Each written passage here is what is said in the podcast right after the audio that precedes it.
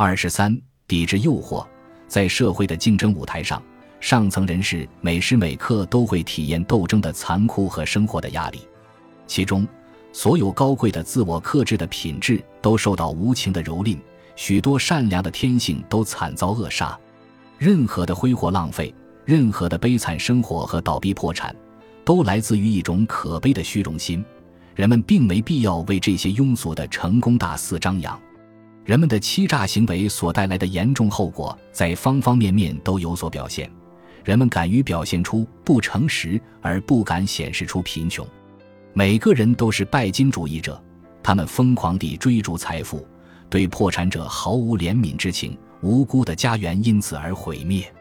在从印度离职之前，查尔斯·奈皮尔勋爵做了一件勇敢正直的事，他引发了《士兵守则》。此书对于印度军队中的年轻军官的放荡生活，以及由此给他们带来的可怕的债务，表示了强烈的谴责。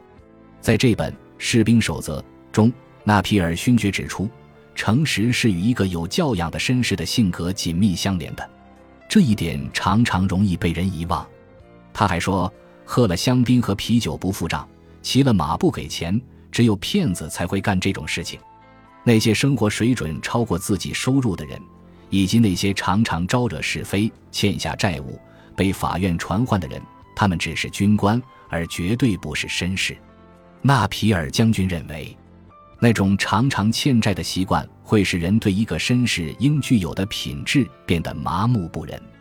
作为一名军官，仅仅会打仗还不够，因为这种本事任何一条恶狗都有。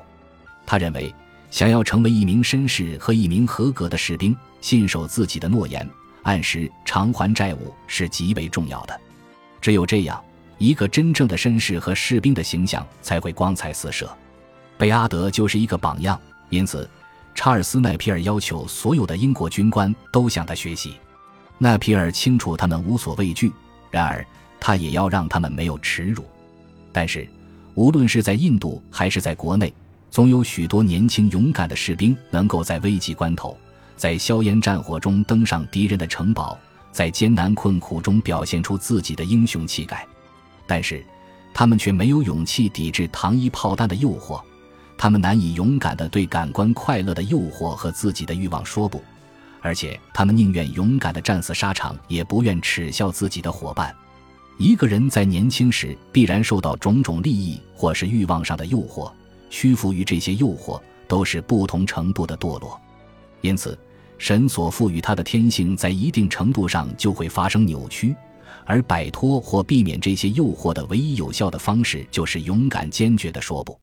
他必须马上决断，不能犹豫着考虑各种原因，因为在年轻时，人们就像思考问题的女人一样，总是陷入困惑。许多深思熟虑的人总是犹豫不决，但是不做决定。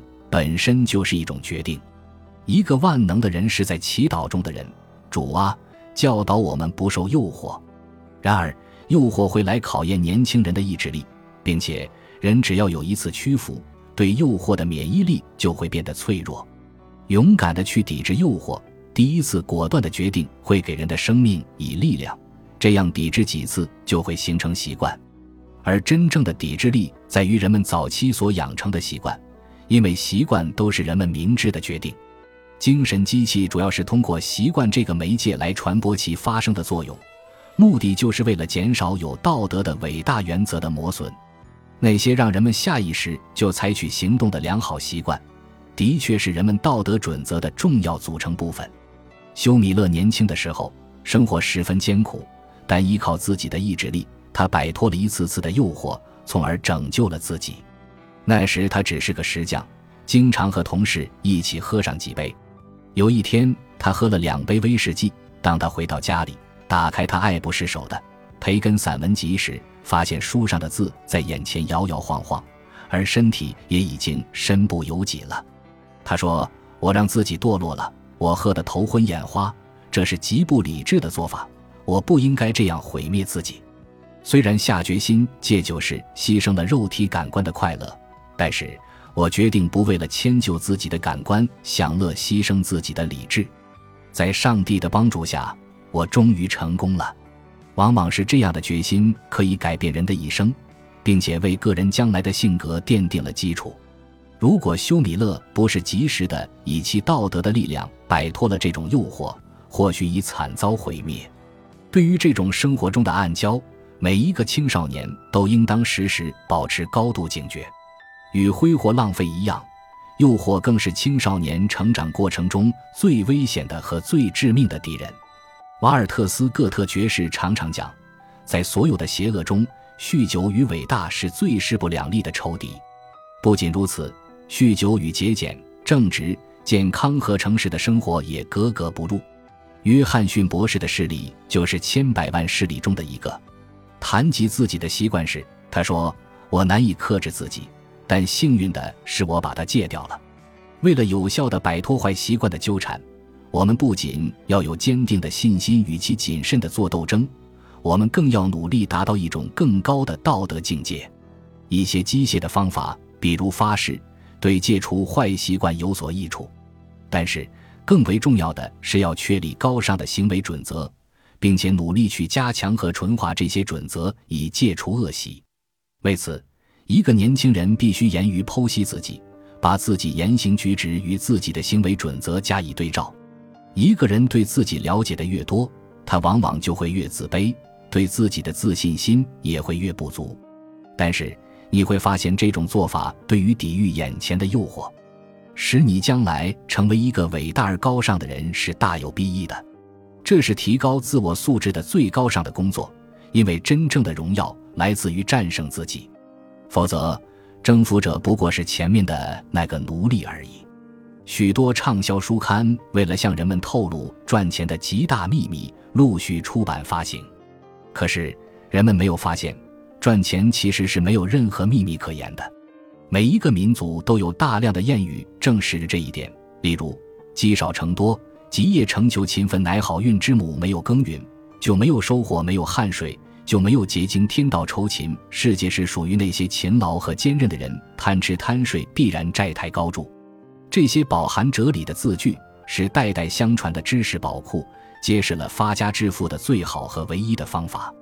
在书本出现之前，这些谚语就在民间广为流传。他们是最早的道德准则，他们经历了时间的检验，人们在日常生活中也证实了他们的正确、力量和真理性。关于意志力和金钱的妙用与滥用，所罗门的格言充满了智慧。工作中偷懒的人和生活中铺张浪费的人是孪生兄弟。一位传道者这样说：“去看蚂蚁的人是懒汉。”思考蚂蚁工作精神的人是智者，懒惰的人必然像云游者那样穷困，像武士那样赤手空拳；而勤劳和正直的人用双手创造财富。酗酒者和贪食者往往食不果腹，瞌睡虫难免衣不蔽体。谁对本职工作兢兢业业，谁就富甲天下。但最重要的是，智慧比黄金更可贵，智慧比珠宝更无价。它的价值无与伦比，勤奋和节俭可使一个智力平平之人凭借自己的收入获得相当的独立性。即使是工薪阶层的人，只要他对自己的收入合理使用、精打细算，同样也能做到经济独立。一分钱虽然微不足道，然而无数家庭的幸福正是建立在对每一分钱的合理使用和节省的基础之上的。如果我们不珍惜这一分钱，而是勤劳所得随意从指缝里流走，一些送给了啤酒屋，一些以这样或那样的方式花掉了，那么总有一天，我们会发现自己的生活与动物并没有多大差别。相反，如果一个人不轻易乱花一分钱，一部分钱用于社会福利事业或投资保险基金，一部分钱存入银行。其余的全交给妻子用于家庭日常生活开支和家庭成员的教育费用。那么，不久他就会发现，这种对每一分钱的重视会带给他丰厚的回报。个人收入不断增加，家庭生活越来越红火，对将来也无需担心。自助箴言：一个人在年轻时必然受到种种利益或是欲望上的诱惑，屈服于这些诱惑都是不同程度的堕落。而摆脱或避免这些诱惑的唯一有效的方式，就是勇敢坚决的说不。本集播放完毕，感谢您的收听，喜欢请订阅加关注，主页有更多精彩内容。